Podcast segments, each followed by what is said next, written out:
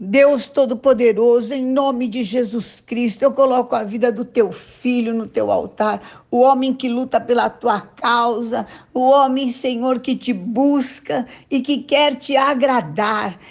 O Senhor é Deus que cumpre aquilo que promete. Por isso, ser um escudo para que tudo aquilo que veio confundi-lo, tirar sua força, roubar sua alegria, tirar sua paz, desequilibrar, saia em nome de Jesus. Toda obra do inferno que se levantou contra você, eu amarro no abismo, expulso agora em nome de Jesus. Não se concretizará. Se saiu por um caminho, foge por sete.